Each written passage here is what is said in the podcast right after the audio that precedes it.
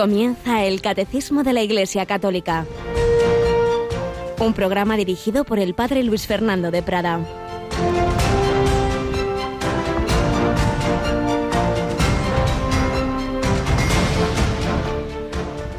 Querría anunciar el Evangelio al mismo tiempo en las cinco partes del mundo y hasta las islas más remotas.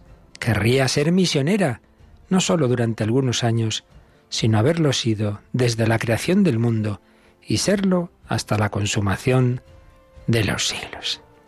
Alabado sean Jesús, María y José, muy buenos días en este primer día del mes de octubre, mes del Rosario, mes misionero extraordinario y hoy fiesta de Santa Teresa del Niño Jesús, Santa Teresita, de la que son estas palabras que acabamos de leer, que escribía ella en su autobiografía, en su historia de un alma. Como sabemos, sin salir, sin salir del convento carmelitano, es copatrona de las misiones junto a quien sí que salió, San Francisco Javier, hasta el extremo oriente. Pero es que podemos y debemos ser misioneros en el corazón ofreciendo la vida, ofreciendo el día a día, ofreciendo nuestras oraciones que no solo pidamos por mis problemas, por mi familia, sino por la Iglesia, por la humanidad, por los misioneros con ese corazón. Por eso este espíritu misionero, este corazón que ya tenía, querría anunciar el Evangelio en las cinco partes del mundo, hasta las islas más remotas, y ser y haber sido misionera desde el principio hasta el fin del mundo. Es decir, transmitir a los demás el amor de Jesús. Cuando alguien está muy enamorado, se le nota enseguida, lo transmite. Si no, pues señal de que no es así, de que no hay tal amor. Si no estamos enamorados de Cristo, pues bueno, lo tendremos ahí escondidito.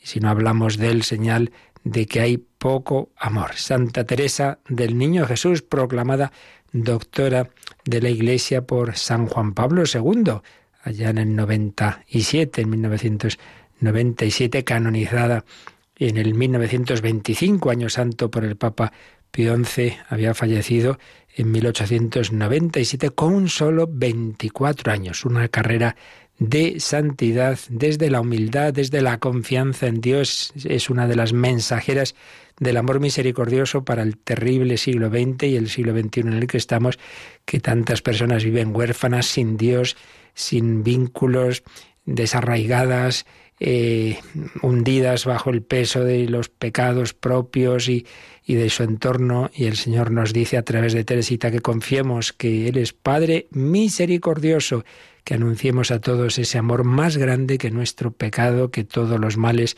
del mundo. Confianza en esa misericordia, una de esas emisarias del amor misericordioso, como lo había sido siglos antes Santa Margarita, San Claudio, como lo sería un poquito después Santa Faustina Kowalska, Beata Madre Esperanza de Jesús Alama y tantos y tantos los papas modernos que nos hablan de esa misericordia de Dios.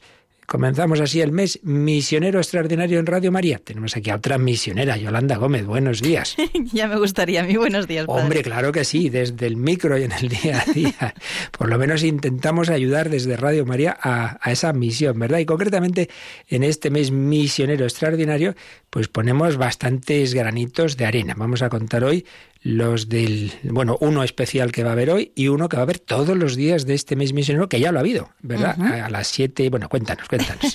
pues hemos comenzado ya este día misionero con el comentario que nos ha hecho el director de las obras misionales pontificias, el padre José María Calderón, a las siete y veinte aproximadamente, después del santoral, pues hemos podido escuchar ese comentario al Evangelio desde esa perspectiva misionera. Así que eh, todo este mes de, de octubre vamos a poder escuchar esta meditación misionera del Evangelio eh, a las 7 y 20 aproximadamente, pero también después de la hora intermedia, a las 12 y 20 de la mañana aproximadamente. Es decir, que, perdona, sí, que donde normalmente oímos simplemente la lectura del Evangelio que hace uno de nuestros voluntarios, ¿verdad? Al acabar las oraciones matinales, en vez de esa mera lectura, es la lectura del Evangelio, pero comentada por el padre José María Calderón en base a unos textos, a un gran libro que se ha preparado eh, para este mes misionero extraordinario, desde las obras misionales pontificias y la Congregación para la Evangelización de los Pueblos Bautizados y Enviados, la Iglesia de Cristo en misión en el mundo. El padre Calderón pues nos hace, basado en este texto, como digo, un comentario al Evangelio de la Misa del Día en esa clave misionera. Entonces, lo podemos escuchar hacia las 7 y 20 y hacia las 12 y cuarto, después de la hora intermedia. Eso es.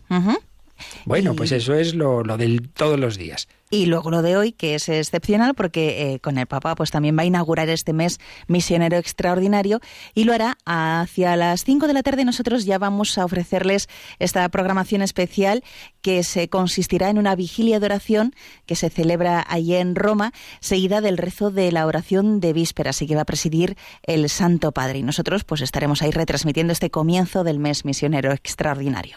Por lo tanto, a las 5 de la tarde comienza ese programa especial en que hablaremos de, de este mes y nos conectaremos con Roma. Ya contaremos, ya lo hemos dicho, pero bueno, lo anticipamos, que el lunes 7 de octubre, Día del Rosario, volveremos a Roma a la Basílica de Santa María la Mayor. Ahí podréis precisamente escuchar a Yolanda, que también va a estar allí, ¿verdad?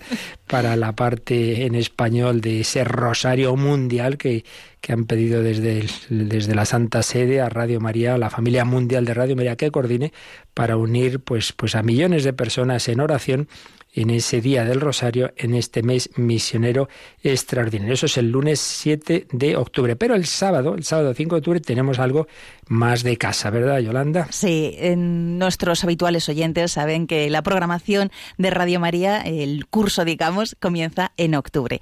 Y pues los nuevos programas, las incorporaciones, cambios que puede haber eh, durante todo este nuevo curso, a las 5 eh, de la tarde del sábado 5 de octubre vamos a tener ese programa especial donde vamos a presentar la nueva programación de Radio María.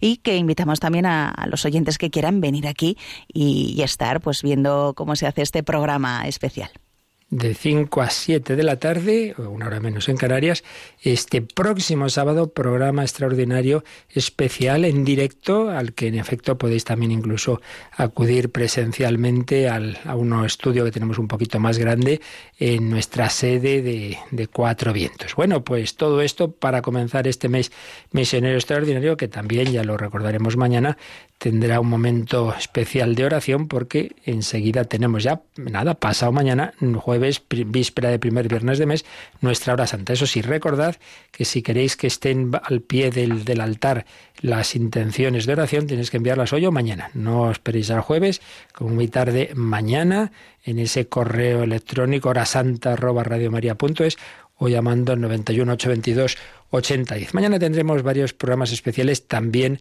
de explicación de todas estas novedades y de lanzamiento de un disco, otro también otra contribución nuestra al mes misionero australiano. Pero bueno, eso lo dejamos para mañana. Pero también, también este libro, este texto que os digo, bautizados y enviados, nos va a servir, o ya hemos em, comenzado a usarlo, porque en esta sección que tenemos en este programa del Catecismo, después de esta entradillas, sabéis que tenemos siempre una primera sección de hechos reales, de, vidas de santos o de personas cristianas del día a día, pues en este tiempo vamos a tomarlo también de este libro porque nos habla de diversos santos misioneros. Y el otro día comenzábamos precisamente por, por Santa Teresita, por quien celebramos hoy, y seguimos leyendo lo que nos relata, lo que se nos eh, sintetiza en este libro, pues de la vida y obra de la copatrona de las misiones, Santa Teresa del Niño Jesús.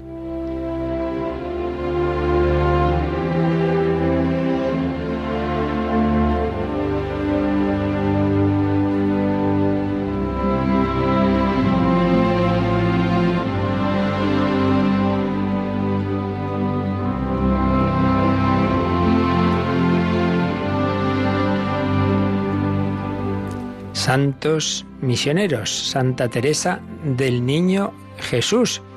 El otro día recordábamos los rasgos principales de su vida, según lo sintetiza esta obra de la Congregación para la Evangelización de los Pueblos y obras misionales pontificias, bautizados y enviados, unas semblanzas de diversos santos misioneros, una santa que murió con 24 años de carmelita descalza sin salir de su convento y que sin embargo es copatrona de las misiones junto a San Francisco Javier. Tras recordar el otro día su vida, veamos qué nos dice este texto sobre su espíritu, que conocemos bien porque le pidieron que, que hablara, que escribiera sobre su propia vida, Historia de un alma, un libro una obra sencilla, humilde, que desde luego vale la pena que todos leamos. Hay quien se queda a veces un poco en la corteza y dice, bueno, esto es una poco sensiblero y tal. No hay que quedarse en ese lenguaje que sí, que puede parecer y ser a personas que no les guste tanto. Hay que ir al fondo y el fondo es realmente de un espíritu lleno del Espíritu Santo. Por eso es doctora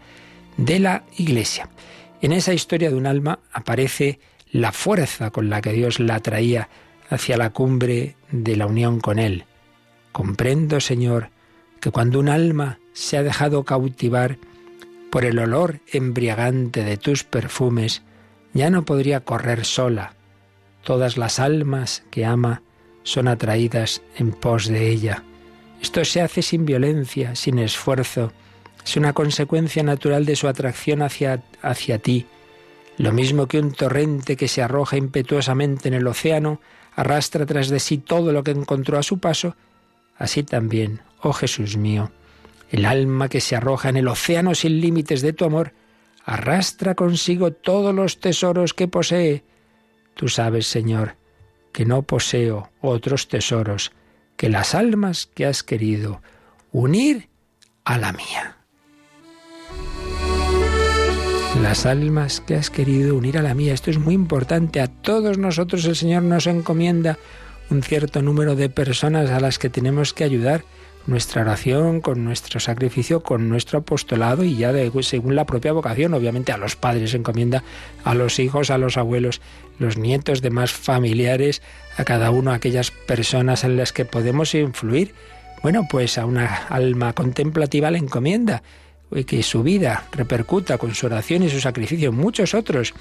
Teresita tenía también ese espíritu misionero, un gran ardor de esta mujer que se alimentaba en la vida de unión con el Señor, como debe alimentarse la nuestra, mediante la oración constante, la meditación de la palabra divina, los sacramentos y la fraternidad vivida en el monasterio en su caso, y en el nuestro, pues en la familia, en las parroquias, etc. La contemplación es una forma de desarrollar una compasión más profunda por todas las realidades. Los que se convierten en propiedad absoluta de Dios se hacen un don de Dios para todos y su existencia totalmente entregada al servicio de la alabanza divina en la gratuidad anuncia y difunde por sí misma la primacía de Dios y la trascendencia de la persona humana, creada a su imagen y semejanza. El ardor de esta pequeña gran santa se expresa en su total confianza en Dios y en el deseo de extender a todos los hermanos su experiencia de encontrarse con Él en un abrazo universal de comunión. Teresita veía en la confianza en Dios un poderoso medio de conversión. Viviendo para responder al deseo de Jesús de ser amado, ella quiere amarlo y hacerlo amar, amarlo y hacerlo amar, hacerlo amar por amor, mostrar a todos el amor de Jesús, para que todos le amen, para que todos le correspondan el mayor deseo de Teresita desde pequeña, la santidad. Yo lo escojo todo.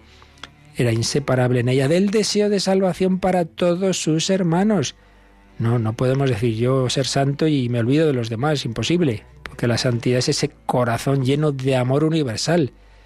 El apostolado especial que una contemplativa vive dentro de las cuatro paredes de su convento es un corazón es un corazón que ama y transmite amor, permitiendo a cada uno vivir el carisma específico, su misión, su identidad, todo al servicio del reino de Dios. Por eso, una carmelita como una persona que viva humildemente en sus realidades domésticas, si es una vida ofrecida a Dios en unión con el sacrificio de Cristo que se renueva en la Eucaristía, obtiene la gracia de poder servirlo con fidelidad, creatividad y energía gastadas en favor de sus hermanos.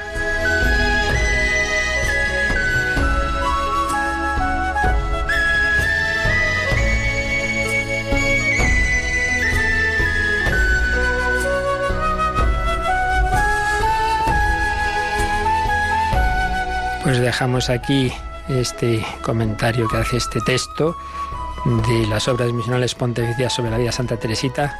Lo acabaremos el próximo día, pero quedémonos hoy con esa llamada. Tú también puedes y debes ser misionero con un corazón universal ofreciendo tu vida cada mañana, Señor.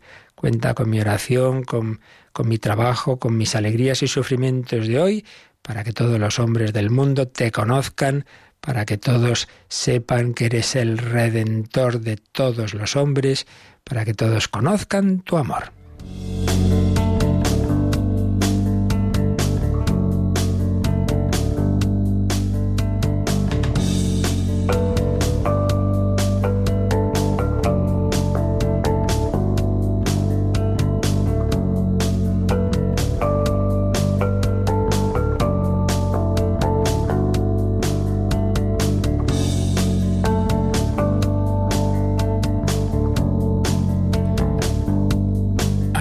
De la fe católica al mundo entero, que todos los hombres sepan cómo Dios los ama, cómo Dios se ha hecho carne en Jesucristo, cómo tienen un padre y una madre.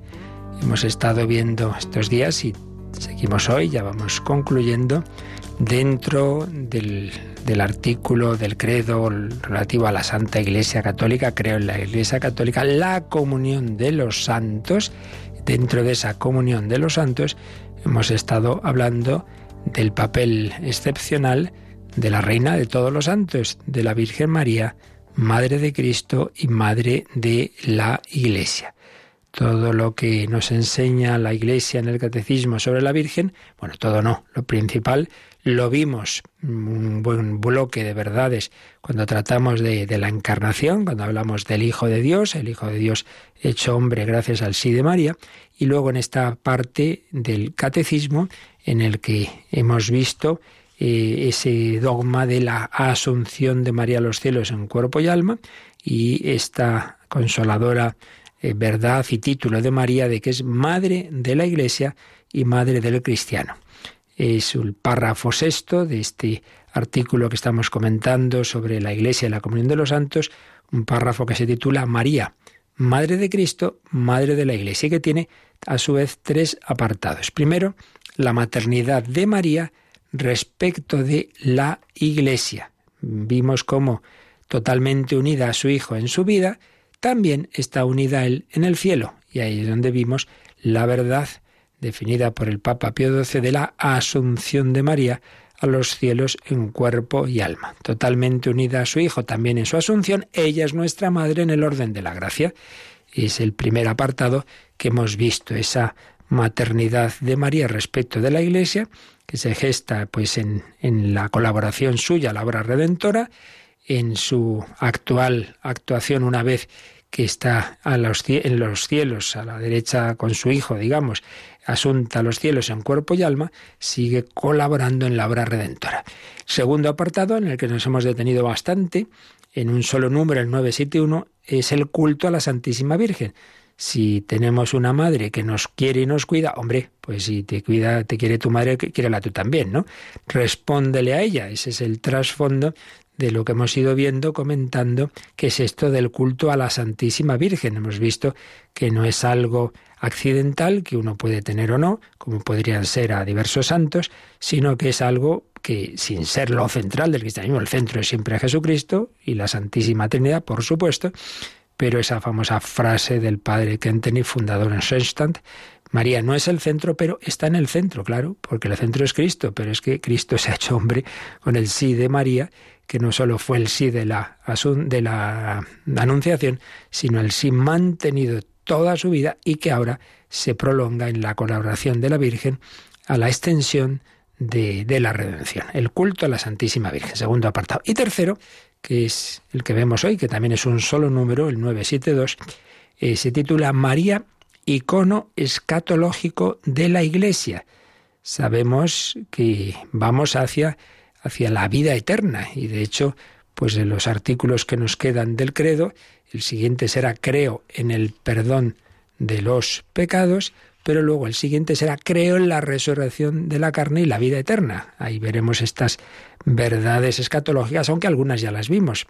Las de tipo colectivo, cuando hablamos de la segunda venida de Jesús al fin de los tiempos. Pues bien, María, en María, digamos, está anticipado lo que nos ocurrirá a todos. En ella ya se ha cumplido la glorificación total no sólo del alma, sino del cuerpo. Y en María la Iglesia ve aquello a lo que está llamada a ser, pues ya de una manera anticipada. María, icono escatológico de la Iglesia. Pues vamos a leer este número y los números marginales que nos ayudan a entenderlo mejor, vamos a comentarlo un poquito. El número 972. Después de haber hablado de la Iglesia, de su origen, de su misión y de su destino, no se puede concluir mejor que volviendo la mirada a María para contemplar en ella lo que es la Iglesia en su misterio, en su peregrinación de la fe, y lo que será al final de su marcha, donde le espera para la gloria de la Santísima e Indivisible Trinidad, en comunión con todos los santos, aquella a quien la Iglesia venera como la madre de su Señor y como su propia madre. Y para exponer esta, esta idea que nos acaba de decir, el catecismo mm, termina el número 972 con una cita del Vaticano II, como en tantas otras ocasiones, de su principal constitución, la Lumen Gentium número 68. Entre tanto, la Madre de Jesús, glorificada ya en los cielos en cuerpo y alma, es la imagen y comienzo de la Iglesia que llegará a su plenitud en el siglo futuro. También en este mundo, hasta que llegue el día del Señor, brilla ante el pueblo de Dios en marcha como señal de esperanza cierta y de consuelo. Pues este es el número 972, que fijaos va a ser el último número, dejando aparte los que luego veremos de resumen de todo este apartado, pero es el último número, digamos, de contenido esencial de dentro del artículo 9 del credo, que no lo olvidemos, es un artículo que nos está hablando de la Iglesia, porque mm, era en efecto, el, artículo 8 era creo en el Espíritu Santo. Recordemos que el credo tiene esa estructura trinitaria en base a las tres personas divinas. Creo en Dios Padre Todopoderoso. Hablamos de, de Dios, de la Trinidad, de la creación, de la creación del hombre, del pecado original, etcétera. Creo en Jesucristo, Hijo único de Dios, y ahí pues hablamos, claro, de, de, Jesucristo, de su persona divina, de su encarnación, de la redención, de los misterios de su vida, y luego creo en el Espíritu Santo, ahí hablamos del Espíritu Santo, artículo 8, y artículo 9, creo en la Santa Iglesia Católica. Dentro de ese artículo de la Iglesia Católica está la comunión de los santos, que a fin de cuentas, como vimos, es la propia Iglesia Católica, porque la Iglesia no es solo la Iglesia que está aquí, sino esa comunión, esa gran familia que incluye pues a los que están ya salvados, que están en el cielo o están purificándose en el purgatorio. Pero dentro de la comunión de los santos está, eh, como decíamos, la reina de todos los santos. Por tanto, estamos acabando el artículo 9, creo en la Santa Iglesia Católica. Antes de pasar al 10, creo en el perdón de los pecados. Bueno, pues nos dice el catecismo que la mejor manera de acabar este artículo 9 sobre la Iglesia, después de haber hablado de la Iglesia, de qué es la Iglesia, de su origen, de su misión y su destino, no se puede concluir mejor que volviendo la mirada a María.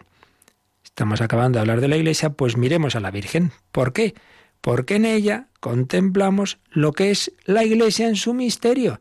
Si es que nos quedamos en lo, en, lo de menos, en lo exterior, en que si los obispos tal, que si tal organización, que si tal otra, bueno, sí, sí, todo eso es necesario en este mundo. Todo eso pasará, hasta los sacramentos pasarán. Lo que realmente importa es el misterio que está detrás de todas esas eh, aspectos, de esos aspectos humanos y, visibles que son necesarios. Lo que importa es el misterio. ¿Y cuál es el misterio?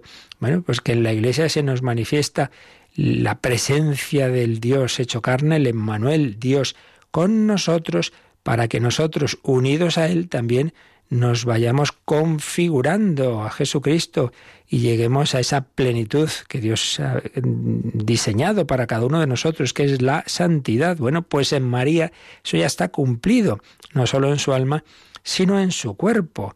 Toda esa plenitud, toda esa santidad, que es al servicio de la cual está todo en la Iglesia porque todas las estructuras, todas las organizaciones, los mismos sacramentos, todo, todo, todo, solo tiene sentido para ayudarnos a cada uno a ser santos. Por eso cuando nos quedamos en las discusiones, en, en las organizaciones, tal, pues es que no nos enteramos de, lo que realmente importa aquí. Es más, mucho más importante una persona humilde que eh, no, está a lo mejor en ninguna organización eclesiástica, pero que vive su, su, fe y se está santificando y está colaborando a la redención del mundo desde la más tarea más sencilla que alguien a lo mejor yo que sé un cardenal muy muy muy elevado y muy no sé qué no sé cuántos pero que no tiene esas virtudes que puede ser lamentablemente todo puede ser en esta la historia de la Iglesia de todo ha habido. Y es así no tenemos que extrañarnos de nada. Lo principal es pues esa santidad y todo está al servicio de ella. Pues eso ya está en la Virgen María, una mujer pues sencilla, humilde, que, que apenas nadie pues le, daría importancia en su vida terrena y mira tú, todas las generaciones me llamarán bienaventurada.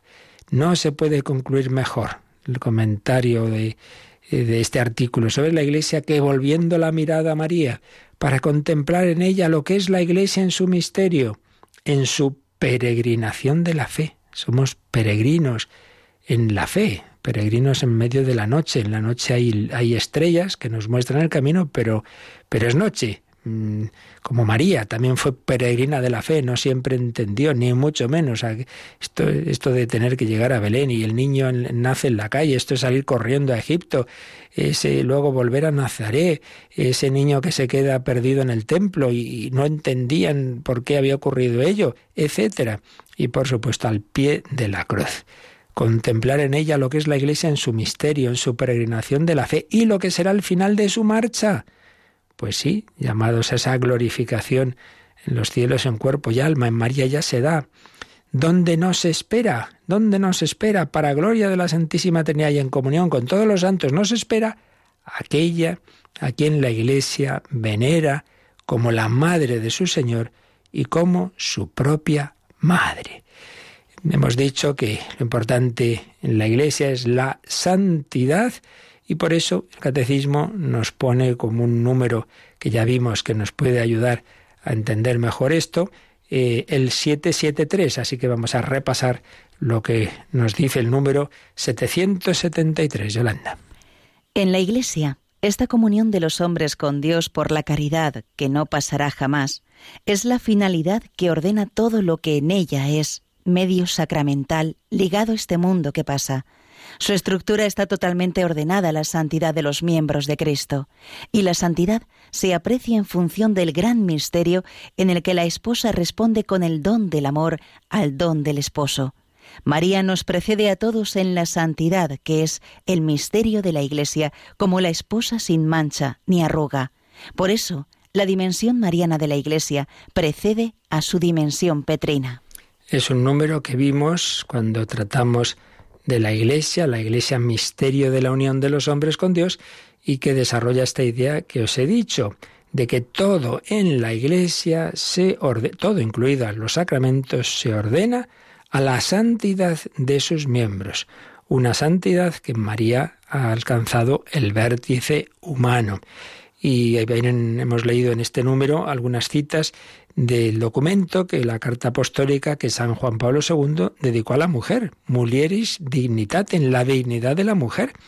Y ahí pues decía esta frase tan bella, que está inspirada en un teólogo, famoso teólogo eh, suizo, von Balthasar, la dimensión mariana de la Iglesia precede a su dimensión petrina. ¿Qué es esto de dimensión mariana y petrina? Bueno, pues la dimensión mariana es eso que os decía, la, la santidad, que lo importante en la Iglesia es que nos ayude a unirnos con Dios, a tener un corazón filial y fraternal. Eso es lo esencial, eso es lo que va a quedar en el cielo.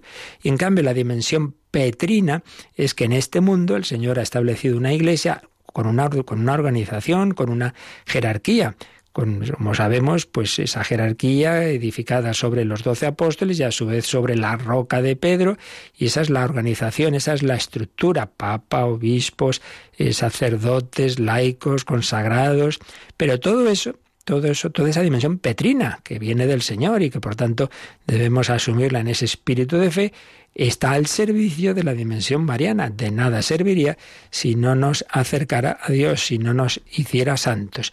Por eso el más importante de la Iglesia no es el más alto jerarca, es el santo, es el más santo y la más santa es la Virgen María.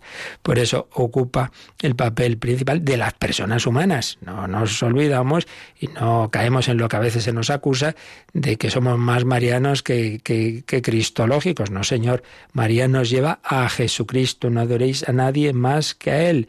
Sol y Deo, gloria. A Dios se le da la gloria y es lo que hace la misma Virgen María. Proclama en mi alma la grandeza del Señor.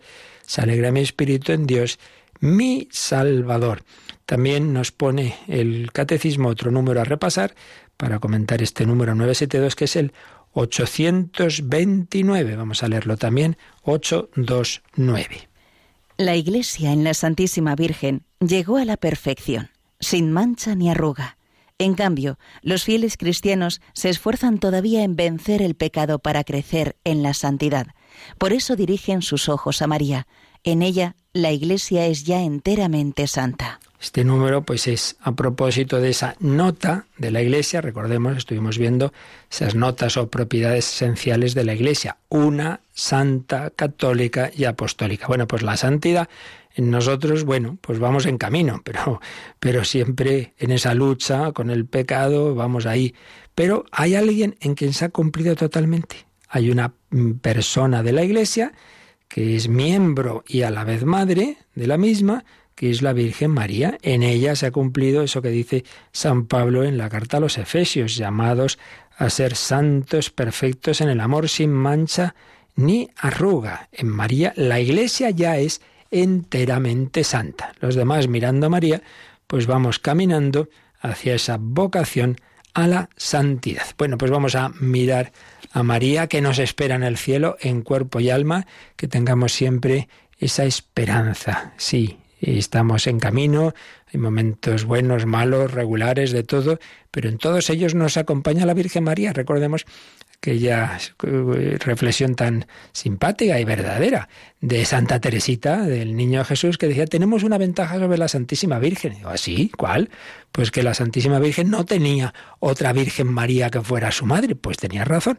Nosotros la tenemos y confiamos en su intercesión ahora, en nuestra perenación por esta vida, que en cualquier momento se acaba, siempre nos llegan noticias que ha muerto no sé quién, pero ¿cómo? Si era joven, a esto, tal persona que ha pasado, pues en cualquier momento, un ictus, un, un infarto, un accidente, bueno, no hay que vivir angustiados, pero hay que saber que esto se acaba rápido, que vamos hacia el cielo y que si realmente seguimos a Jesucristo y pedimos la intercesión de María, un día estaremos con ellos y un día la veremos a ella también.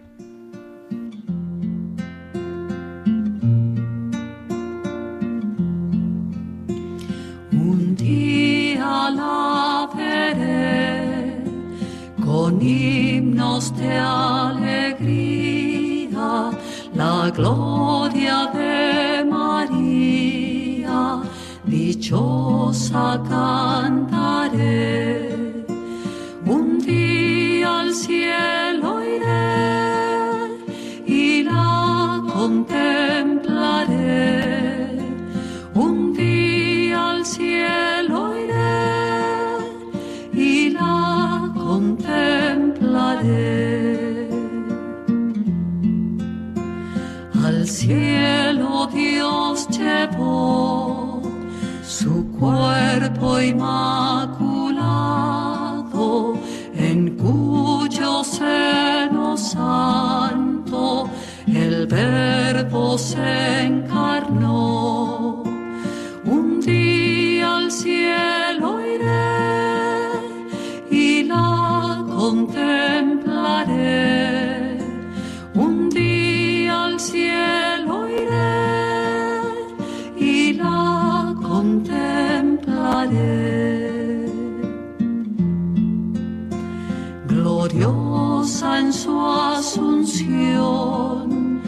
los cielos la coronan por reina y por señora de toda creación.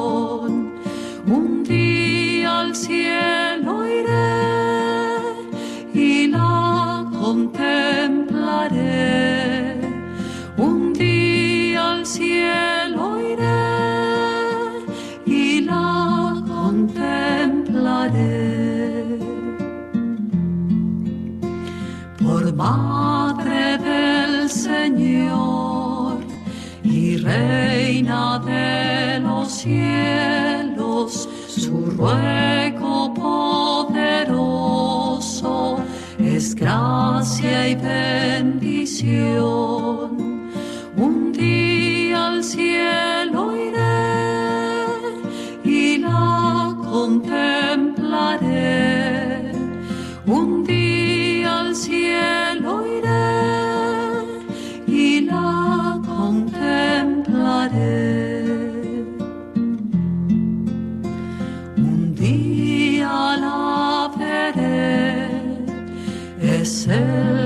cantar del alma que las tormentas calma y aliento da mi fe. Un día al cielo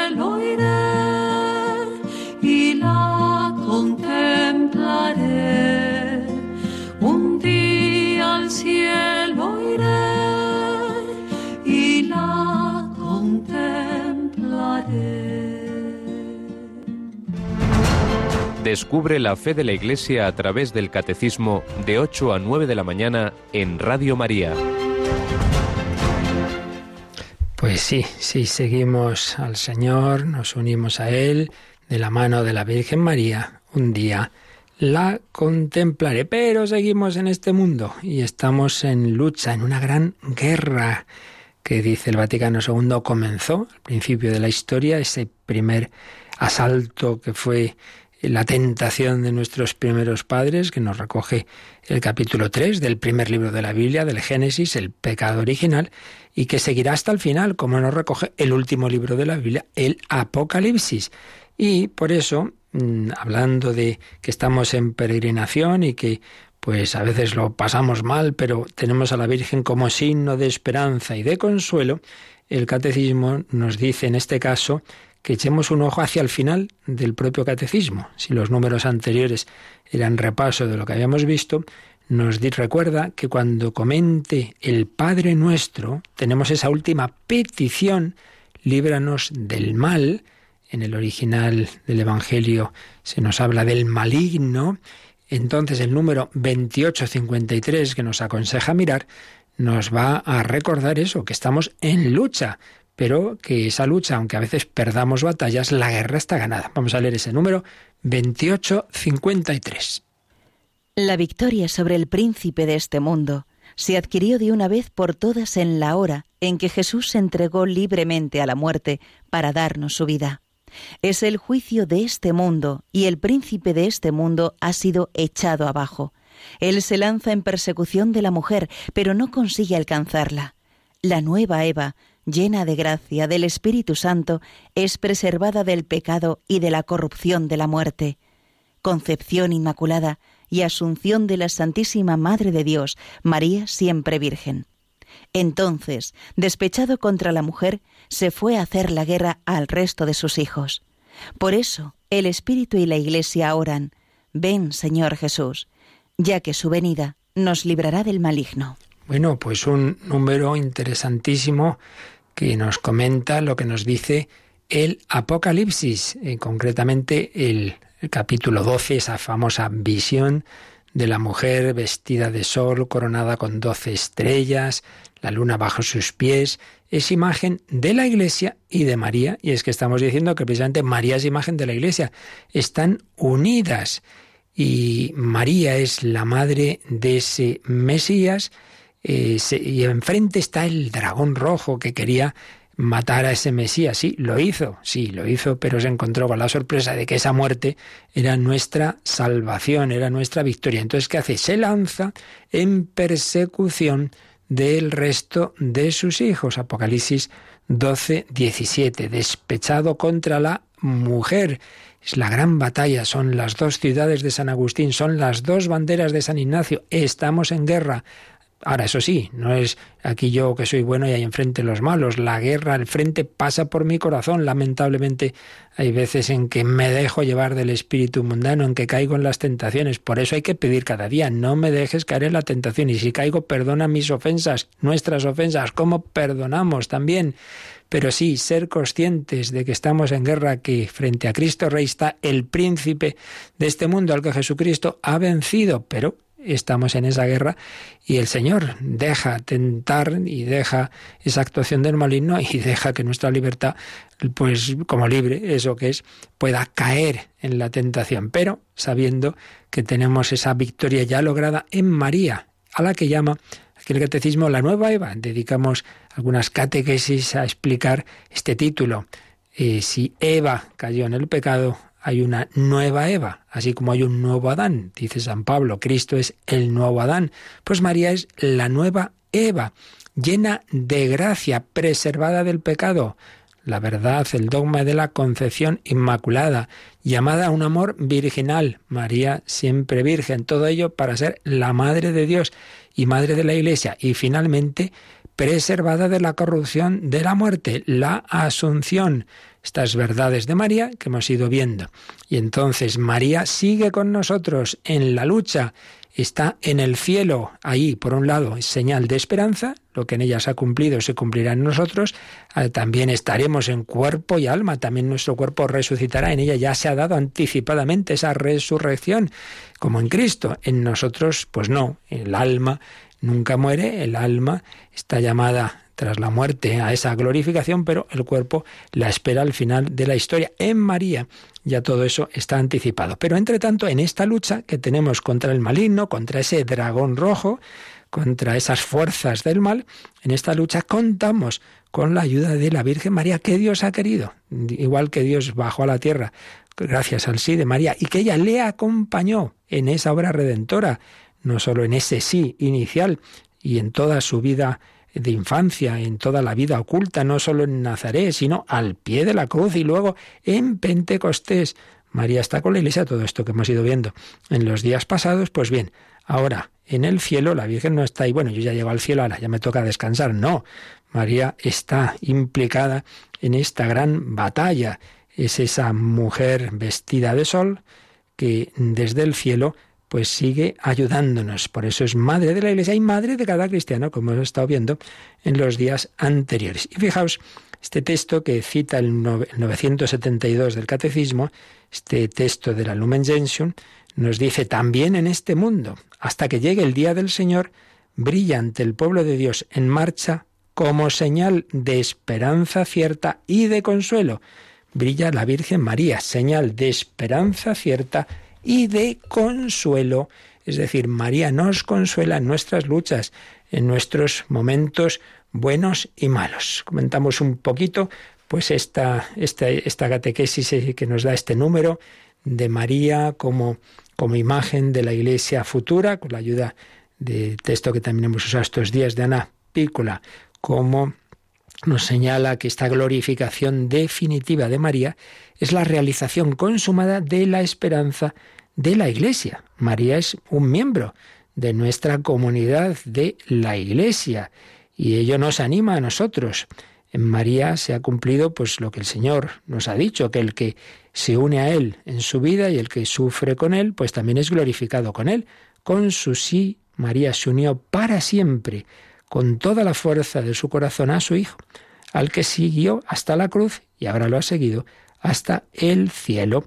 Por eso dice la Lumen Gentium 59, la Virgen Inmaculada, preservada inmune de toda mancha de culpa original, terminado el curso de su vida terrena, fue asunta en cuerpo y alma a la gloria celestial y fue ensalzada por el Señor como Reina Universal, con el fin de que se asemejase de forma más plena a su Hijo, Señor de señores y vencedor del pecado y de la muerte. Por ello, María santificada de forma excepcional desde el primer instante de su existencia, la Concepción Inmaculada, vivió su consagración a Dios en la plenitud de una vida en fidelidad a un amor que pedía de ella una entrega total, una fidelidad a toda prueba, que la hizo partícipe de la victoria que Cristo ha reportado sobre el pecado. Y es que, no nos olvidemos, el pecado tuvo como consecuencia la muerte, relación pecado-muerte que está presente, muy presente en toda la Sagrada Escritura. San Pablo, como sabemos, insiste en ella, sobre todo en la carta a los romanos. El salario del pecado, dice, es la muerte. Pues bien, Cristo ha vencido el pecado y la muerte con su muerte y resurrección. Bueno, pues María, que ha vencido el pecado, porque en ella no hay ni sombra de pecado, también ha vencido la muerte. Ella, perfectamente redimida, es santa en el comienzo de su existencia, concepción inmaculada, y glorificada en el final de la misma. Asunción de María, la perfectamente redimida. Pues bien, si nosotros nos unimos a Cristo por el bautismo, los demás sacramentos, la vida de santidad, pues vamos hacia ese mismo destino. En la glorificación de María tenemos la esperanza de lo que Dios quiere hacer con nosotros. Por eso dice el Vaticano II en otro documento, la Sacrosantum Concilium, que en María la Iglesia admira y ensalza el fruto más espléndido de la redención y la contempla gozosamente como una purísima imagen de lo que ella misma, toda entera, ansía y espera ser. María es María la glorificada en cuerpo y alma es una respuesta cálida esas preguntas y angustias del hombre sobre el sentido de su vida, de su muerte, etc. María, principio de la Iglesia futura, y María, signo de esperanza y de consuelo. En María florece y da fruto la semilla de inmortalidad que recibimos en nuestro bautismo. Si ella ya está glorificada, lo estaremos también nosotros. Dice San Pablo que si está glorificada la cabeza del cuerpo místico, lo estarán también los miembros.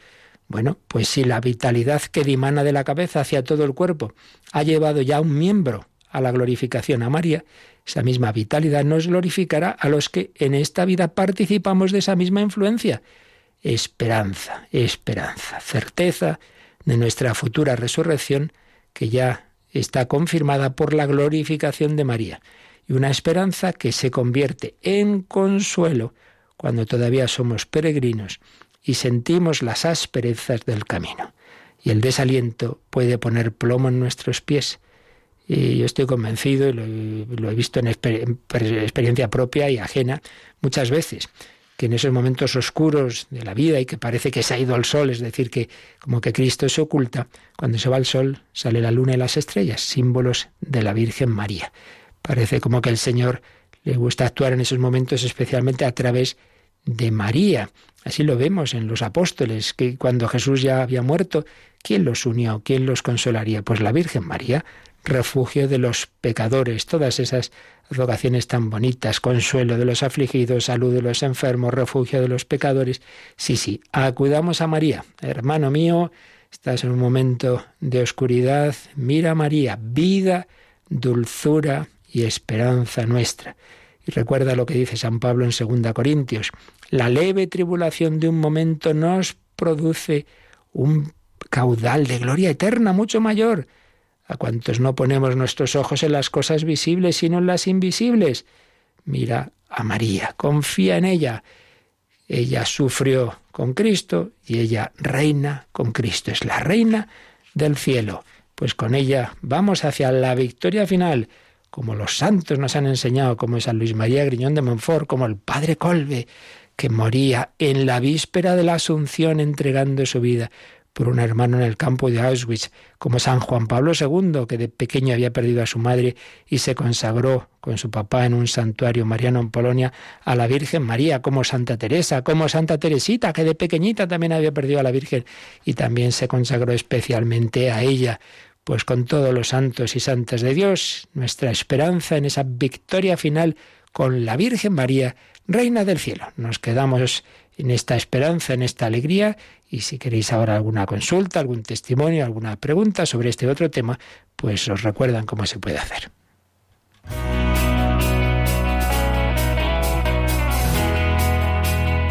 Participa en el programa con tus preguntas y dudas Llama al 91005 9419. 91005 9419. También puedes escribir un mail a catecismo arroba radiomaria.es. catecismo arroba radiomaria.es.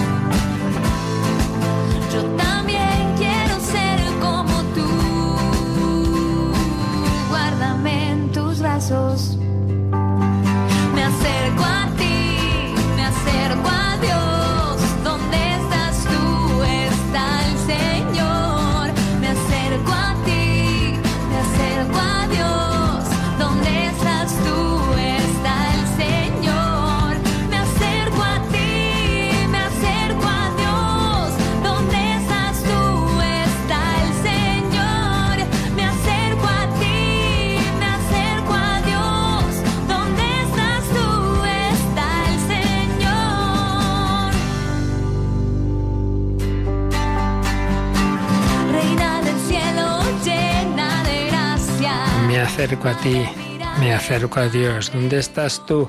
Está el Señor. Pues eso, con ánimo, con alegría, con esperanza, como canta esta joven argentina, Atenas Bénica, la reina del cielo.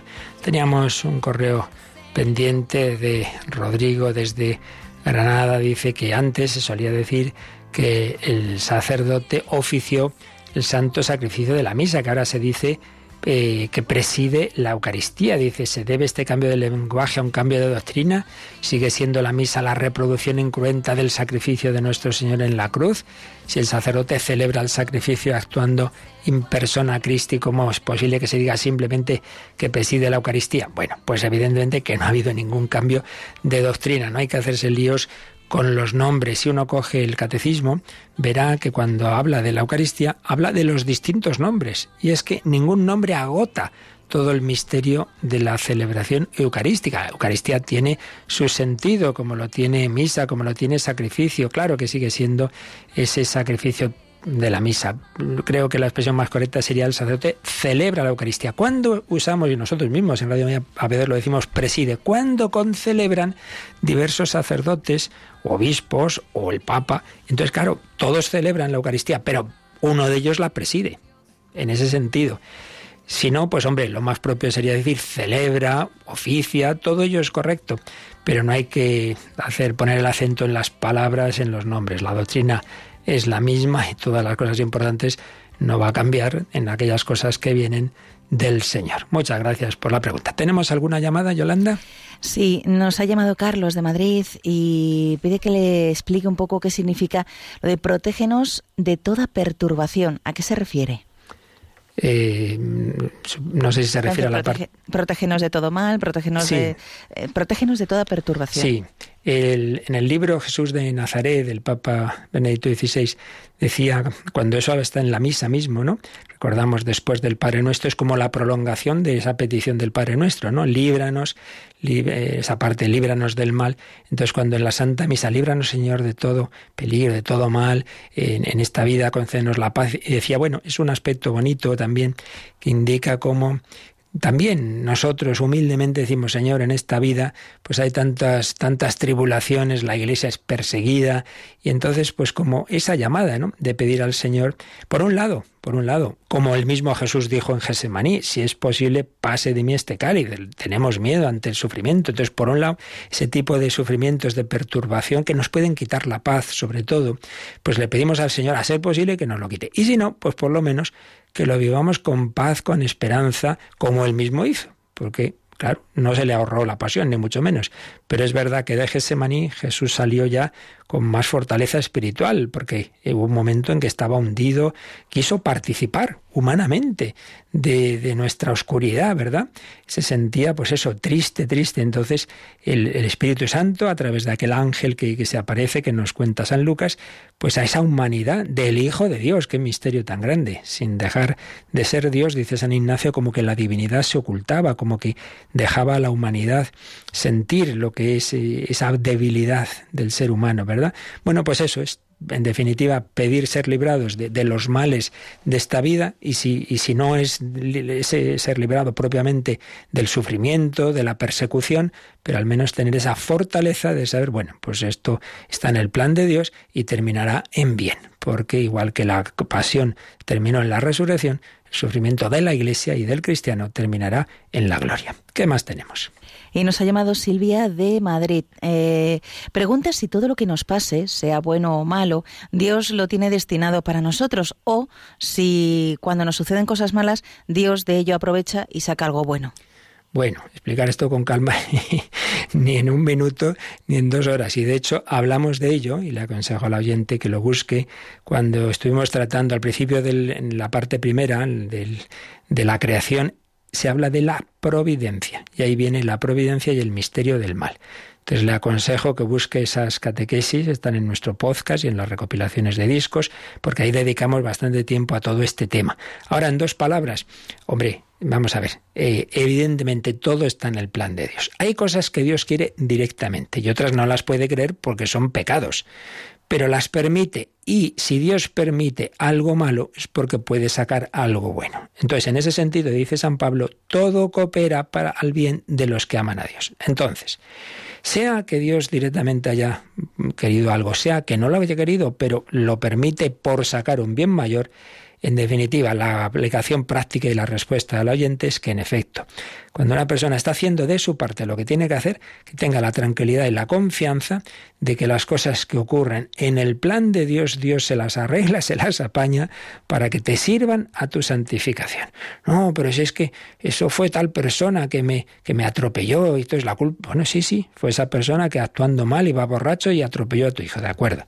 Pero es verdad que si Dios lo permitió, mira, Dios va a sacar un bien de ello. Entonces, eh, ofrécelo, vive, es como, lo tenemos en, Cristo, siempre hay que mirar a Jesucristo. Eh, ¿Fue detenido por los ángeles? No, no, fue detenido por hombres, eh, está el pecado de Judas, de Anás, de Caifás, de Pilato, sí, sí, de acuerdo.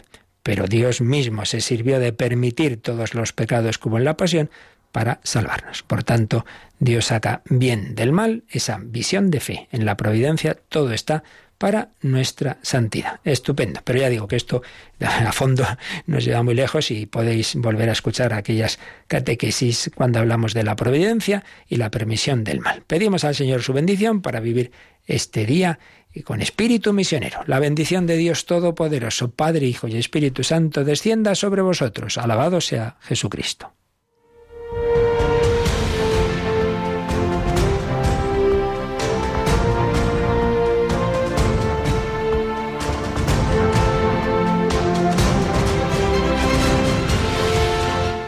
Han escuchado en Radio María el Catecismo de la Iglesia Católica.